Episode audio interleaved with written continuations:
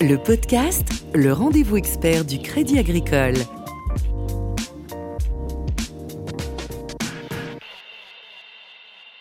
Bonjour à tous et bienvenue dans le podcast, un podcast enregistré à distance en cette période de confinement pour faire le point sur deux dispositifs essentiels à la préservation du tissu économique français, à savoir les prêts garantis par l'État et les pauses crédits accordés aux professionnels et entreprises.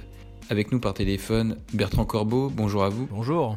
Vous êtes directeur général adjoint de Crédit Agricole SA en charge du pôle développement, relations clients et innovation.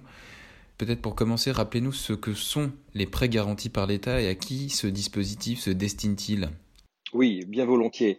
Euh, les prêts garantis par l'État, euh, les PGE, sont des prêts euh, accordés par les banques sur leurs ressources propres à des entreprises qui rencontrent des difficultés financières consécutives à l'épidémie du Covid-19 et pour un montant pouvant aller jusqu'à trois mois de chiffre d'affaires et donc avec une garantie de l'État. Cette garantie de l'État est accordée à hauteur de 70 à 90% selon la taille de l'entreprise et son prix varie de 25 euh, à 200 points de base selon que euh, la taille euh, de l'entreprise et la durée de cette garantie. Ces crédits sont d'une durée d'un an au terme duquel le crédit est donc remboursable ou amortissable sur une nouvelle période pouvant aller jusqu'à 5 ans. Les banques se sont engagées à l'accorder à prix coûtant. Ce taux est de 0% la première année, Dernière précision, car la question revient souvent sur le rôle des uns et des autres, c'est bien la banque qui accorde le prêt et qui prend d'ailleurs une partie du risque. La BPI, quant à elle, n'est ni le décideur, c'est de la responsabilité exclusive de la banque, ni le garant, elle ne joue le rôle que d'un opérateur technique pour le compte de l'État, en attribuant les identifiants, les fameux tokens, établis pour éviter les fraudes et permettre une gestion numérique de la garantie. Et je précise juste que la BPI correspond à la Banque publique d'investissement. Euh, est-ce que toutes les entreprises sont éligibles à ce dispositif? L'éligibilité au PGE est très large. Un cahier des charges précis a été défini entre les banques et l'État, dont les éléments sont consignés dans une loi, un arrêté ministériel et une foire aux questions mise à disposition par la Direction générale du Trésor, autant d'éléments que j'invite chacun à lire. Pour faire simple, toutes les entreprises, quelle que soit leur taille, leur activité, leur statut juridique, qu'il s'agisse de PME, ETI, d'agriculteurs, d'artisans, de commerçants, de professions libérales, d'entreprises innovantes, de micro-entrepreneurs, d'associations, de fondations, peuvent prétendre à ce prêt. En sont exclus les SCI, les établissements de crédit et les sociétés de financement. Beaucoup de clients pourront prétendre au PGE. Dans la pratique, nous considérons que 85% d'entre eux y auront droit de façon euh, systématique, que 12% d'entre eux qui avaient des fragilités avant la crise seront traités au cas par cas. Il faudra veiller à ce que ce soit la meilleure solution pour eux, à minima que cela n'accentue pas leurs difficultés. Et pour 3% de ces clients, malheureusement en très grande difficulté avant la crise, la solution ne pourra clairement pas être celle-là. D'ailleurs, elle est interdite par les textes européens en termes d'octroi d'aide publique. Et comment se détermine le montant du prêt euh, à accorder? Nous nous baserons sur les seules notations FIBEN jusqu'à 5 ⁇ ou équivalents dans nos systèmes de notation internes pour donner des accords et sur la base des comptes certifiés de décembre 2018 ou postérieurs, ainsi que d'une attestation obtenue sur le site mis en place par les pouvoirs publics pour limiter euh, les risques de double demande et qui est donc géré par la BPI.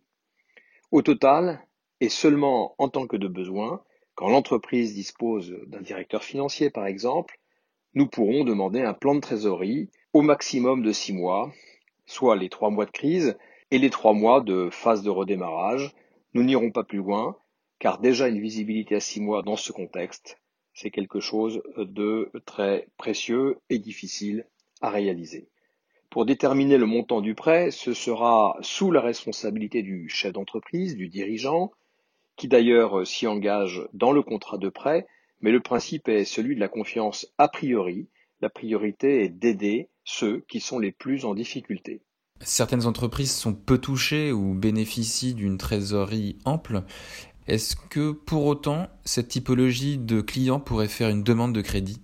Dans ce cas, nous attirerons l'attention des chefs d'entreprise sur le fait que cet argent ne pourra pas servir à rembourser des crédits consentis antérieurement ou à le placer sur des dépôts que nous rémunérerions davantage que le taux auquel nous consentons le prêt. Dans les faits, je n'en vois donc pas euh, l'intérêt. Où en est-on actuellement au Crédit Agricole en termes de volume de prêts accordés?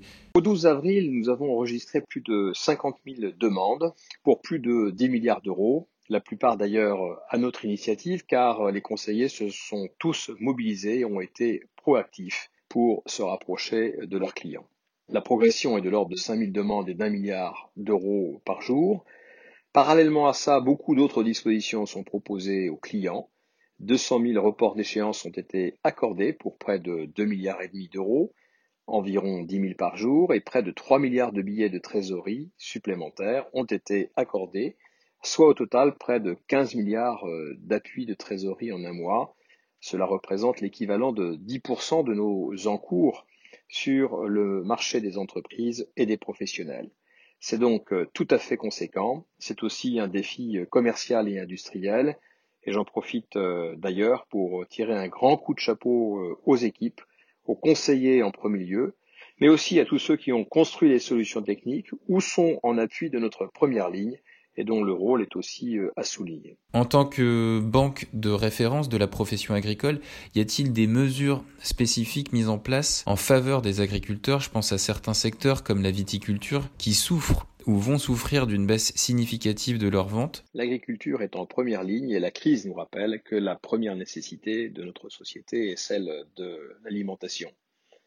L'agriculture n'est hélas pas en reste sur cette crise et connaît beaucoup mieux que les autres secteurs de l'économie les affres des aléas violents et subis. Beaucoup de caisses régionales sont euh, sollicitées par leurs clients afin de connaître les mesures qui seront mises en place. Plusieurs filières sont particulièrement touchées, la viticulture, les caves en particulier, ou coopératives, les circuits courts, l'arboriculture et le maraîchage, les pépiniéristes, les éleveurs tournés vers la restauration rapide et l'agrotourisme. Les agriculteurs, comme les autres entreprises, peuvent bien entendu prétendre au PGE et euh, aux autres mesures que j'ai euh, exposées. Les euh, conseillers les ont aussi largement contactés et dans les régions les plus exposées, les caisses régionales ont appuyé ceci par des contacts par mail ou par SMS. Les agriculteurs, comme les autres professions, peuvent euh, aussi bénéficier de mesures sociales, de reports d'échéance auprès de la MSA, euh, d'impôts, euh, de chômage partiel, bref, de tous les dispositifs que les pouvoirs publics ont massivement ouverts pour accompagner notre économie et notre pays dans cette crise extrêmement forte. Une pause crédit, c'est donc la possibilité d'interrompre le remboursement d'un crédit pendant un certain temps et de le décaler à plus tard, quelles sont les démarches à suivre? Là encore, quel type de clients sont concernés? C'est en fait euh, très simple. Il suffit d'en exprimer la demande à son conseiller qui aidera son client à vérifier si euh, la meilleure solution pour lui est celle-ci. Euh, lui, évidemment, permettra de, de voir et d'apprécier l'ensemble des autres solutions possibles et lui fera signer, le cas échéant, un avenant à son contrat. La pause crédit est intéressante à plusieurs titres. Elle permet au client d'éviter des frais d'échéance en retard, des lettres de rappel, et surtout un incident de crédit qui dégradera sa notation Banque de France ou sa notation interne, ce qui peut avoir des conséquences lourdes pour sa relation avec les assureurs crédits, avec euh, ses assureurs, voire avec euh, ses relations commerciales, clients et fournisseurs. C'est une démarche simple et donc très efficace quand elle est prise à temps. Il y a une question qui revient souvent depuis que la possibilité de report de prêt a été mise en place, euh, report de prêt quel qu'il soit, c'est la question des intérêts intercalaires. On dit qu'il n'y a pas de frais et pourtant certains clients nous disent qu'ils devront payer des intérêts. Est-ce que vous pouvez nous expliquer de quoi il s'agit? Il n'y a ni frais additionnels ni pénalités, juste le taux du contrat qui court normalement pendant la seule période du report et qui n'est payé qu'au moment de la reprise de l'amortissement. C'est pour cette raison que nous parlons d'absence de pénalités ou de coûts additionnels, autres que ceux prévus au contrat. Le taux étant historiquement très faible, c'est très peu au regard des bénéfices que j'ai indiqués précédemment, et c'est même normal en termes de gestion par rapport aux, refinancement et, aux produits d'épargne que nous continuons à rémunérer euh, tout à fait normalement. Le montant moyen cumulé des échéances reportées est de 10 000 euros.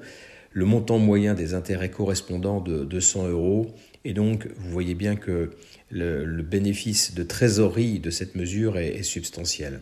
Mais il y a aussi la réglementation bancaire qui nous interdit de facto de le faire. Une pause qui serait accordée sans un minima le maintien des intérêts au contrat serait euh, en fait assimilée à une restructuration de dette et au premier jour de dépassement d'une ouverture de crédit ou de retard de prêt, celui-ci basculerait en défaut avec euh, tous les inconvénients que nous connaissons en termes de provisionnement et d'inconvénients naturellement pour le client euh, relativement à ce que j'ai pu énoncer précédemment. Et donc, vous voyez bien que pour toutes ces raisons, un report d'échéance sans paiement des seuls intérêts prévus au contrat et, sur des niveaux très faibles, comme je l'ai rappelé, est euh, extrêmement euh, difficile à imaginer globalement. Bertrand Corbeau, directeur général adjoint de Crédit Agricole SA en charge du pôle développement, relations clients et innovation. Merci. Merci à vous. C'est la fin du podcast. Vous pouvez retrouver cette interview sur notre page LinkedIn et Twitter, groupe Crédit Agricole, ainsi que sur notre page SoundCloud. À bientôt. Le podcast, le rendez-vous expert du Crédit Agricole.